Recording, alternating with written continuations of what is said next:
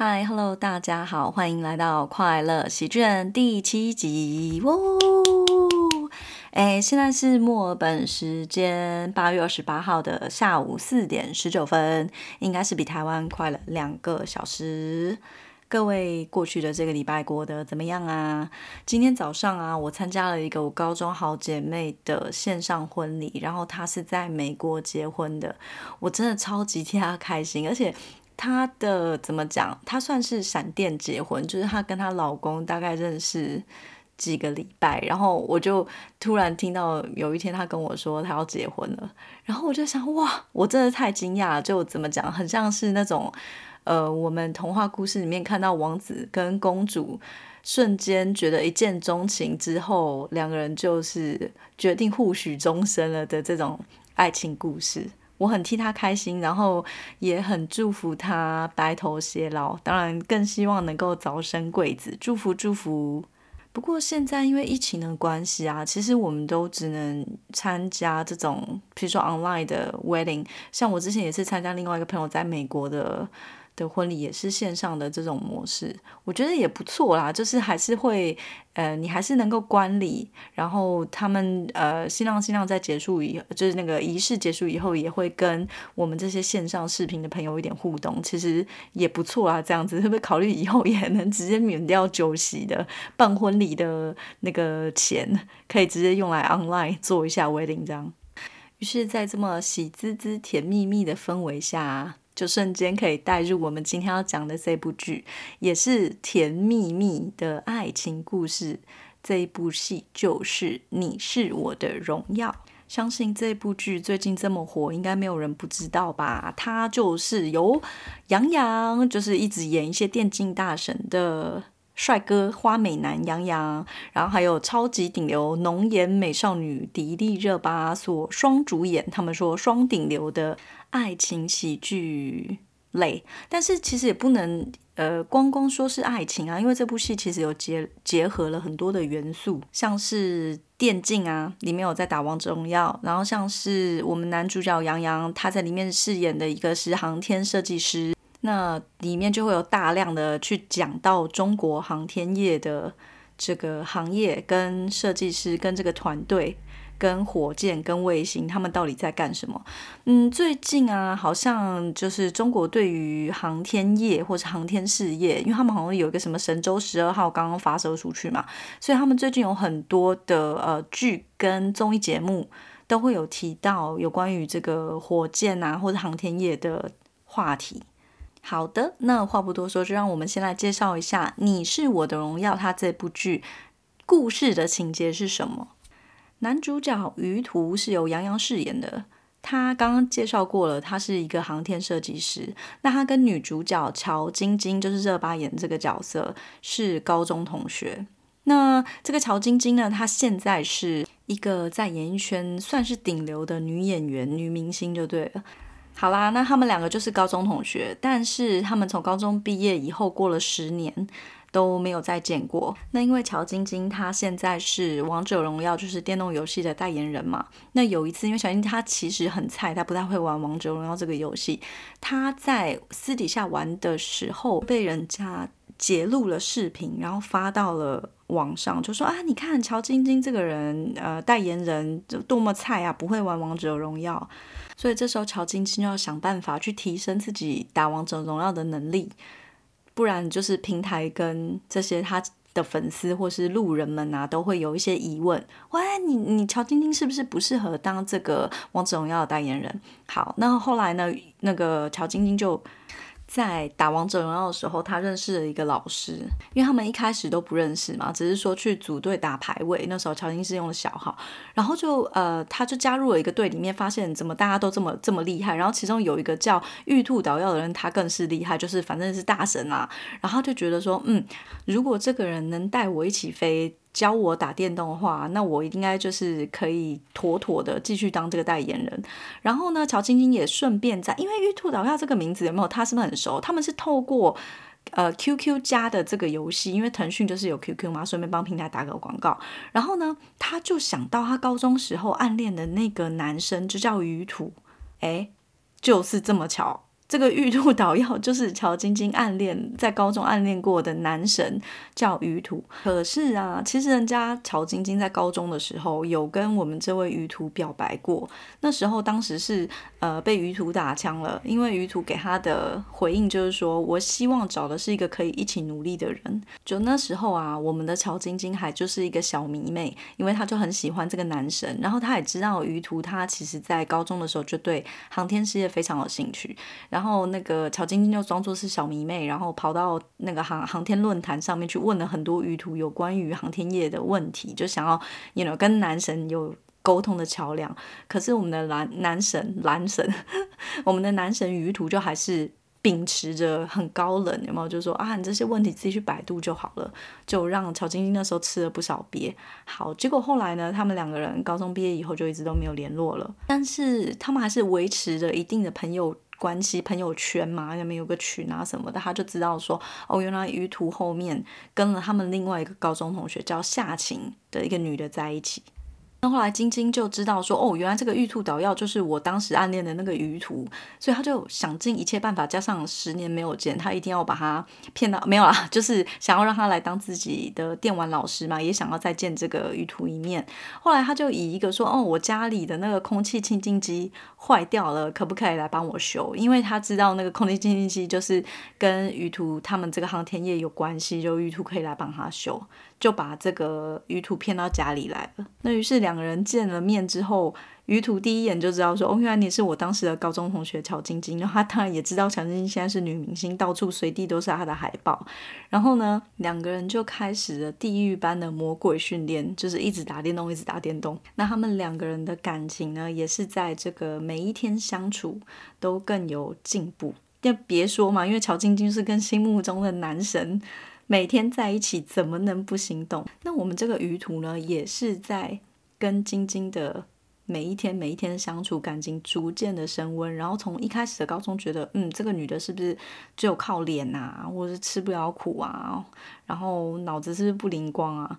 然后到后来发现晶晶有很多很多她的优点，不是说只是我们表面看到的女明星光鲜亮丽、很有钱。她看到了晶晶对于她工作上的认真努力跟付出，也发现到自己开始对晶晶有不一样的感觉。她真的也是对晶晶动心了。但是啊，你以为这部剧是无脑小甜剧，只是谈恋爱不想事业吗？不，这部戏好看的地方就是在于啊，它是两个成年人的恋爱故事，就是两个人在彼此的扶持、彼此成长、彼此进步。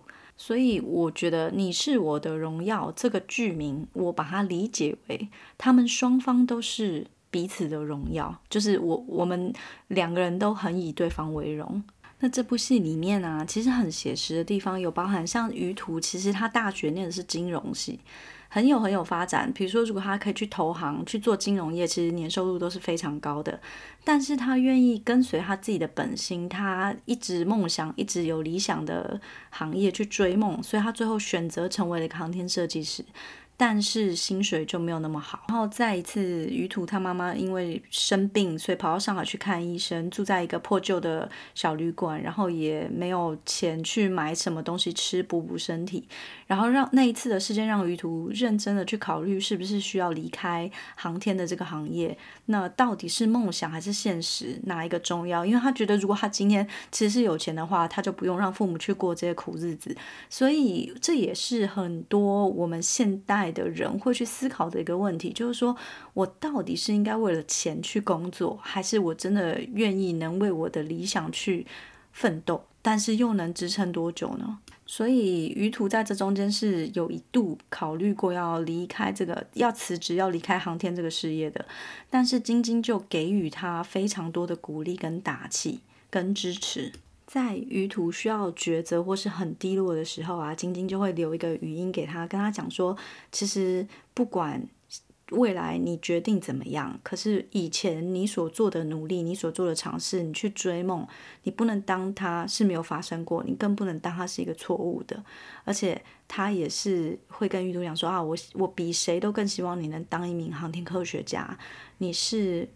见过最多星星的一只兔子，就是晶晶会在他低潮的时候鼓励他、支持他、给他打气。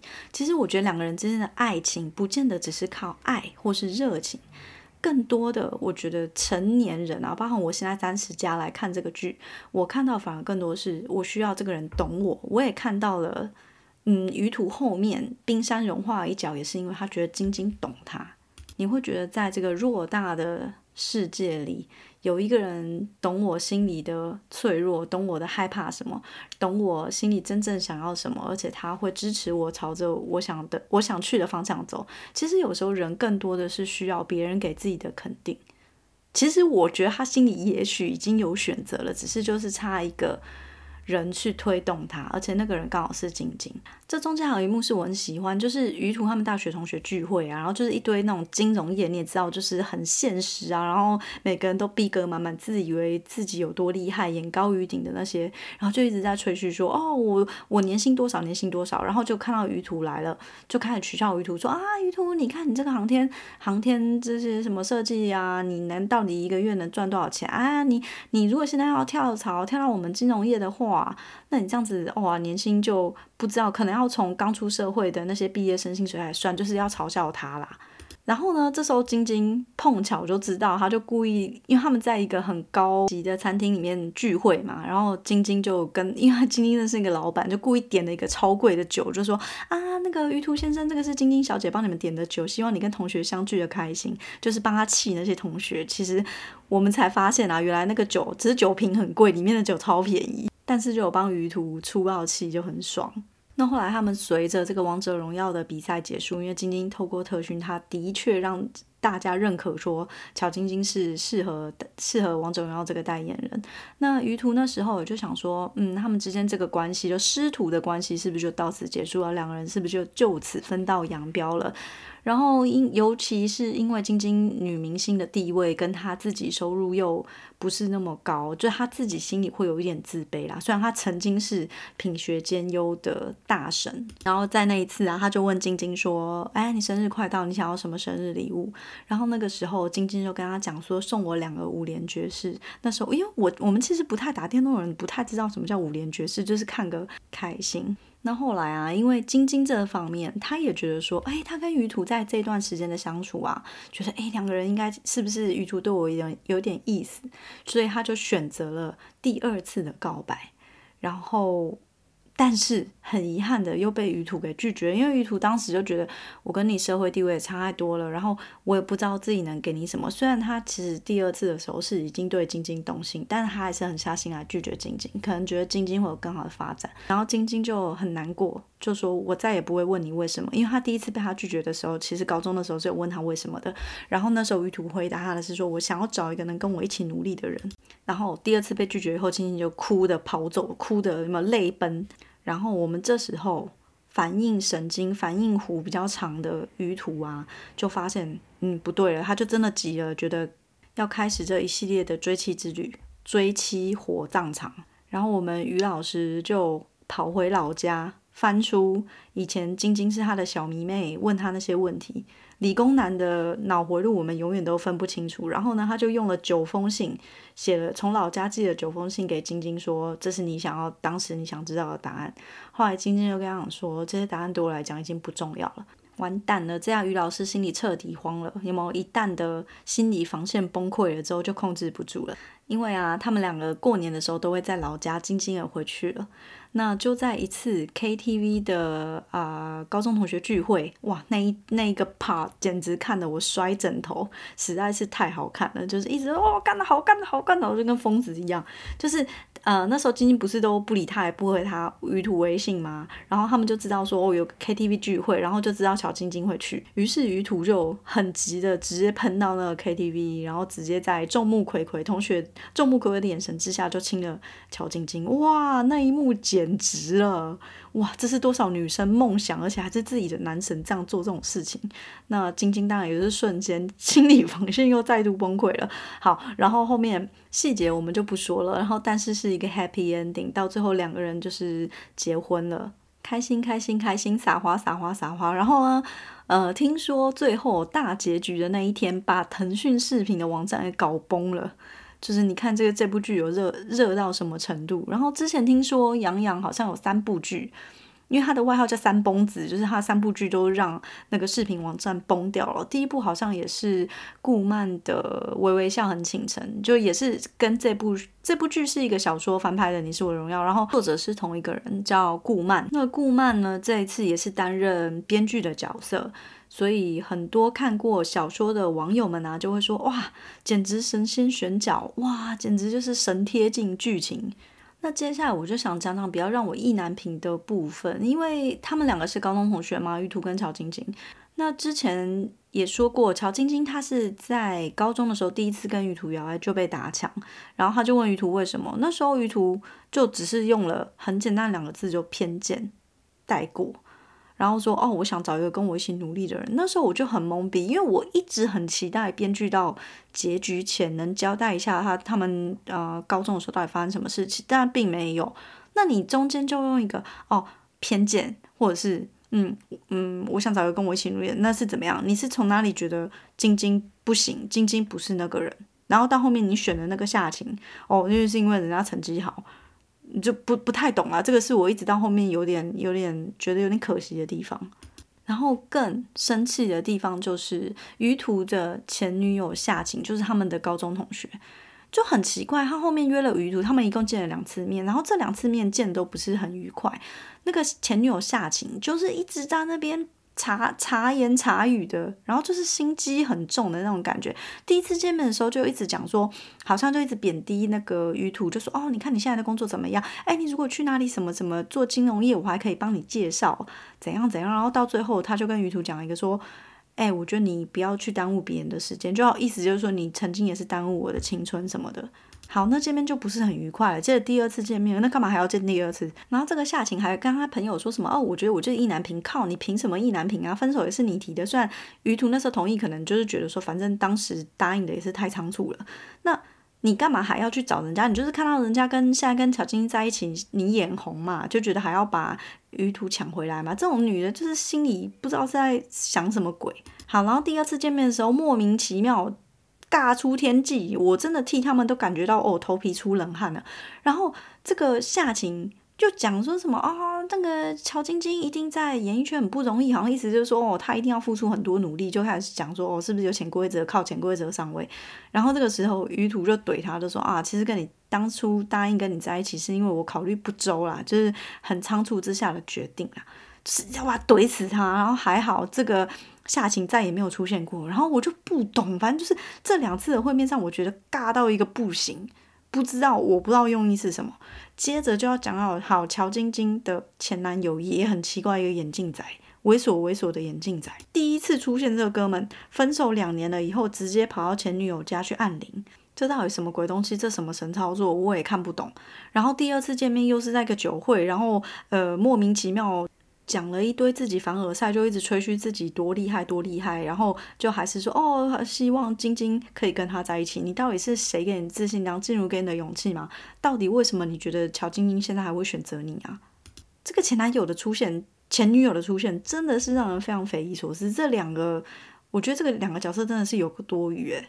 打酱油都让我觉得不太舒服。那我们刚刚前面有讲到晶晶会帮鱼土出气嘛？但是我们鱼土啊，其实也是帮晶晶很长脸的。就是交一个理工男的好处是什么？交一个理工男男友的优点就是一，他会带你在电竞游戏上飞 carry 全场，带你秒杀其他人；二，他会在你剧组在沙漠拍戏时候讯号很烂的时候，跑到沙漠里面去帮你修基地台。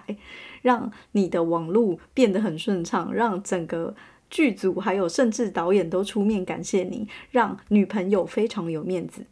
尤其是当你同行敌对的女演员男友却是带来一个厨子，请大家吃重油重咸的麻辣烫、卤烧烤的时候，搞得导演不开心，就是能让你的脸上有光。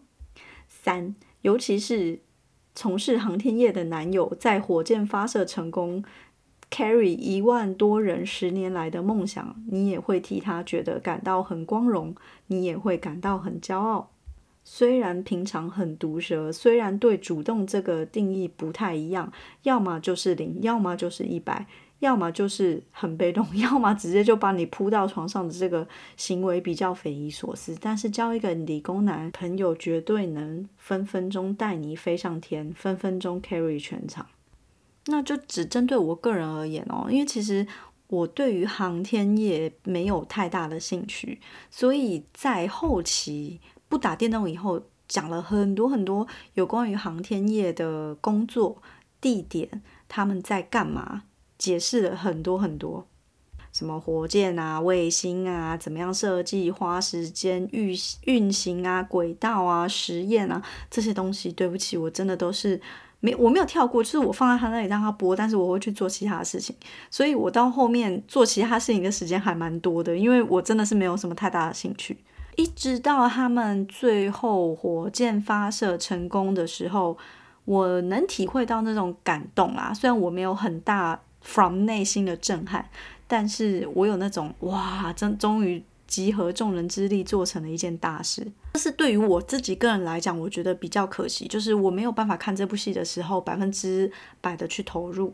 但是整体而言来说，我觉得这部剧真的就是成年人的爱情，包含乔晶晶真的不是只是漂亮而已，她对自己的工作未来都很有规划。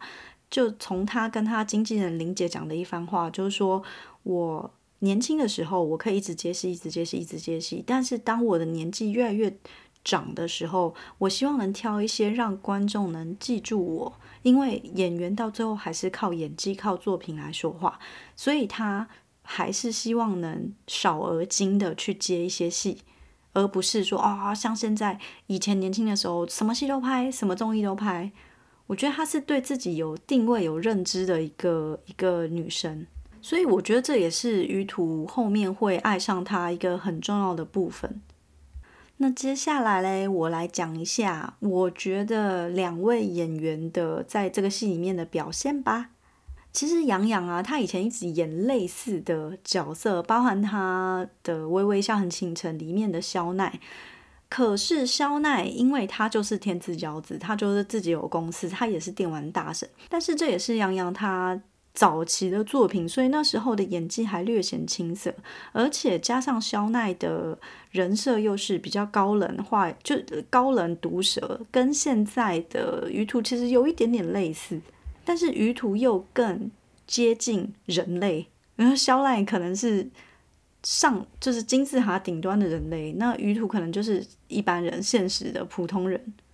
那在微微一笑之后，杨洋又演了《全职高手》，这个就是纯电竞剧，纯打电动，没有恋爱线。但是其实我反而是最喜欢这部戏，因为我很喜欢那种大团队大家一起打电动、一起组队、一起打怪的那种热血的感觉，团魂，热血热血，就是看那个嗯。一叶知秋跟后期的君莫笑，我看的都是哇超热血的，这也是电竞大神。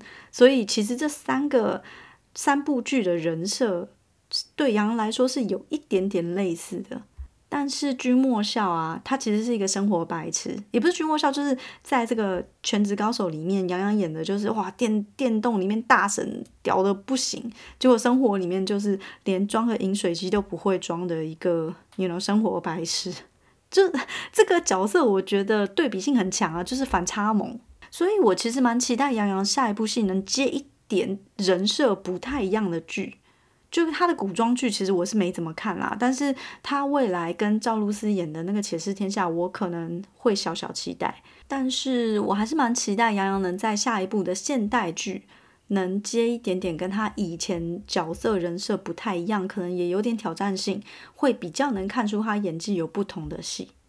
那热巴呢？他之前最红的那个《枕上书》，其实我没有看，因为《三生三世我》实在是看不下去。我倒是看了他最近那一部《长歌行》，就是跟吴磊演的那部古装剧。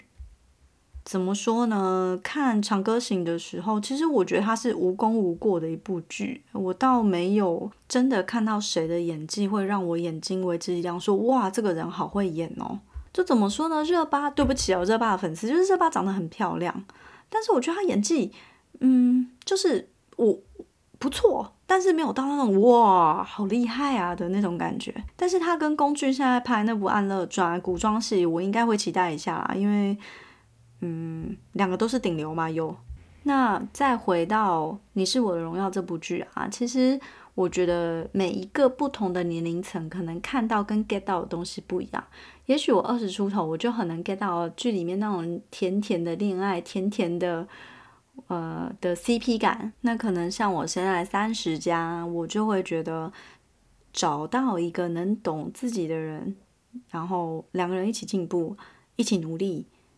因为我觉得恋爱啊，其实真的就是跟跳舞一样，一个进一个退，一个进一个退。找到一个人能让你做自己，对方也能做自己，相处不累的，我觉得这个是我从三十加以后。对于恋爱想法的一些改变，那也希望大家都能找到自己心目中的另一半，然后很美满、开开心心的。唉，其实杨洋也算是我第一个喜欢的内地男演员，毕竟我还是蛮吃他的脸的。唉，如果我的高中男神长得像杨洋那样子，该有多好啊！哎呀，我相信这也是无数女性观众的梦想吧。好的，那我们节目今天又到了尾声，希望你们喜欢这一期的节目。那很快的跟一些新来的听众说一下，我们的节目在脸书有粉丝专业，还有 IG 上也有，我会不定期的做一些啊观后感的分享，以文字的形式。那我会在节目的描述栏里放一个 Link Tree 的账号，那里面有所有我的脸书、我的 IG、我的 YouTube 上面都有的连接。那在今天节目的 Show Note 上，我也会放上这个 Link Tree 的账号，你可以点进去之后直达各个网站哦。如果你喜欢这期节目的话，新加入的听众可以关注我的节目，那我每次发新的节目的时候，你就会收到通知哦。好的，那我们就下一次再见喽！希望你们过得开心快乐，拜拜。